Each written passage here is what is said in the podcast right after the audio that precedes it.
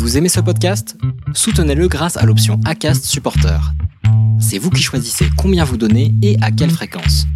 Cliquez simplement sur le lien dans la description du podcast pour le soutenir dès à présent. Bah oui Bah oui Bah oui Nous nous devons de rester lucides jusqu'au bout. Il y a trop de choses superflues dans le monde. Ce pas l'idée de s'embarquer avec grande légèreté dans une aventure aussi scabreuse.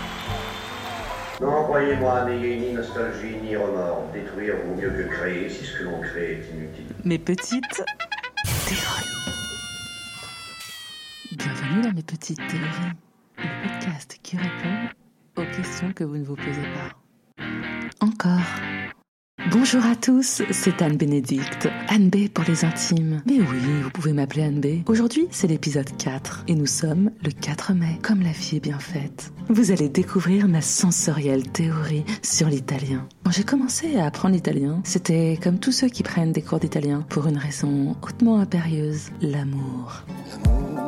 L'amour, l'amour. Mais une chose que je n'avais pas prévue, c'était de tomber amoureuse de l'Italie. Et ça, croyez-moi, c'est pour la vie. Qu'on se le dise, un cours d'italien, ce n'est pas un cours comme les autres. C'est à la fois un cours de cuisine, un cours de séduction, une thérapie, et oui, la thérapie du bonheur. C'est bien connu, un Français est un Italien de mauvaise humeur. Et ce n'est pas de moi, et non, c'est de Jean Cocteau. Je le rejoins parfaitement sur ce point. En m'acheminant pour la première fois vers l'Institut italien de Paris, rue de Varennes, dans le 7e arrondissement, je n'étais pas au top, non, vraiment pas au top. C'était ma première sortie depuis deux semaines de grippe qui m'avait forcé à un confinement précoce et je venais de prendre la décision de changer de travail après six années passées dans l'immobilier. Et oui, ce n'est pas rien. J'avais beau orner mes yeux de lunettes de soleil au vert teinté de jaune imitant la lumière d'une fin d'après-midi d'été, on était bien encore en hiver et mon cœur était de saison. Une fois passé la discrète entrée de l'institut qui ne laisse aucunement présager une bâtisse somptueuse, j'ai pénétré la salle de classe de Sara Trovato. On m'avait scrupuleusement noté comment trouver cette salle dans le dédale de la bâtisse. D'ailleurs, c'est drôle. Ho trovato, sarà trovato. Oui, trovato en italien veut dire trouver. Je l'avais trouvé. Je me suis assise auprès des trois élèves déjà installés, qui partageaient des spécialités italiennes comme s'ils se connaissaient depuis toujours. Et puis, Sarah Trovato a fait son apparition. Il me semble que son sourire est entré avant elle. Je me fis la réflexion que c'était la seule chose dont on avait besoin pendant les soirées d'hiver parisiennes. Un sourire franc qui trimballe avec lui une bonne humeur non feinte. Puis Sarah Trovato nous donne un exercice qui ne pouvait pas être plus à propos. Écrivez votre curriculum vitae poétique. Va bene, va bene. À l'heure où l'on me demandait ce que j'allais faire concrètement, où ma sœur m'interrogeait sur le chiffre d'affaires que je comptais dégager dans les trois premiers mois de mon activité, Sarah Trovato me demandait de rédiger un CV qui ne sert à rien. Oui, un CV poétique qui ne sert à rien. C'est bête à dire, mais cet exercice m'a fait un bien fou. Je crois que j'ai parlé de fleurs. Oui, de fleurs. J'ai écrit quelque chose du style Comme j'aime les fleurs parce qu'à toute heure de la journée elles nous offrent leur beauté. Comme j'aime l'eau parce qu'elle me fait voler sur la terre. Je me suis surprise toute seule de tant de naïveté dans le verbe. Mais que voulez-vous? L'italien réveille en nous l'attrait pour ses beautés primaires. Revenir à l'italien, c'est revenir au temps direct. Les mots et les sonorités disent tout, plus que de manière primaire d'ailleurs, de manière primitive. Vous entendez? En français, on dit être sous le choc, alors qu'en italien, c'est essere sotto choc. Vous voyez ce que disent les sonorités? C'est plus brutal. On comprend mieux, non? Et puis l'italien fait rire aussi, avec ses accointances douteuses avec le français. Je crois que je ne peux toujours pas cesser de rire quand je repense à ma professeure d'italien, essayant tant bien que mal de nous faire comprendre la signification du mot chiare. Oui, oui, ma chiare, ma chiare. Son obstination à nous en faire comprendre le sens allait tout à fait à l'encontre du résultat, puisque ce verbe italien désignant skier ne pouvait décemment pas être mimé pour nous faire comprendre qu'il n'était pas ce à quoi nous faisait penser chiare. Bah oui, chiare. Ma che vuoi dire Ces faux amis redéfinissent une manière de voir le monde, nous ramènent encore une fois dans nos premiers instants de vie où tout n'était qu'émerveillement. La syntaxe italienne est presque tactile. Les sonorités sont des sensations. Oui, l'italien, c'est de l'ASMR. Vous connaissez?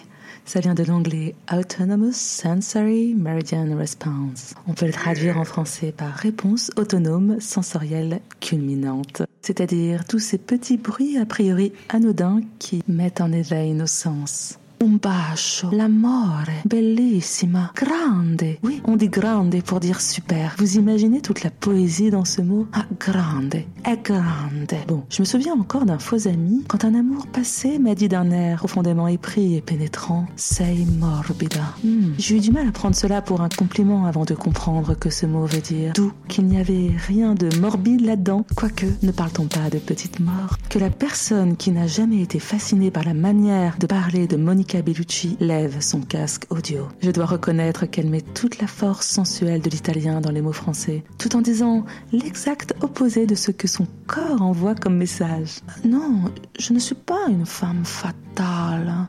Les réalisateurs qui m'approchent le savent. Je suis une femme, une femme. Oui, je suis une femme, mais je suis avant tout euh, une mère.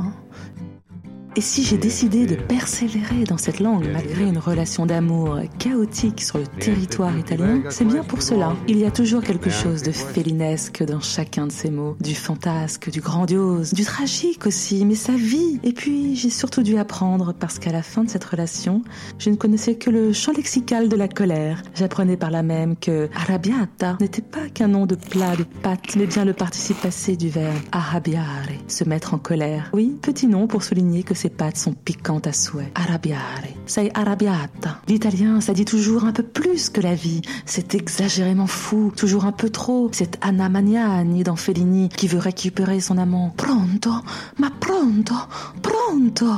Pour aimer l'italien, je reste persuadée qu'il faut être un peu drama queen, juste un minimum requis. J'avais aussi envie de vous parler de toute la beauté et la poésie de la mozzarella, mais on arrive à la fin de cet épisode. Hmm, oui, je sais, mais je pense que l'Italie reviendra nourrir de nombreux épisodes. Restez à l'écoute. Bref, ma théorie est que l'italien est une langue du cœur. Tour à tour, elle agite, le nourrit, puis le soigne. D'ailleurs, vous avez reconnu l'extrait du film dans le jingle de mes petites théories Ne loupez surtout pas la prochaine théorie. Vous voulez un indice? Ce sera une théorie transpirante, véloce et un brin controversé. Vous avez deviné? Encore un autre indice? My name is Forrest. Forrest Gump. Abonnez-vous dès maintenant sur votre plateforme d'écoute Apple Podcast, Spotify, Deezer et mettez un commentaire. À bientôt En théorie Bah oui Bah oui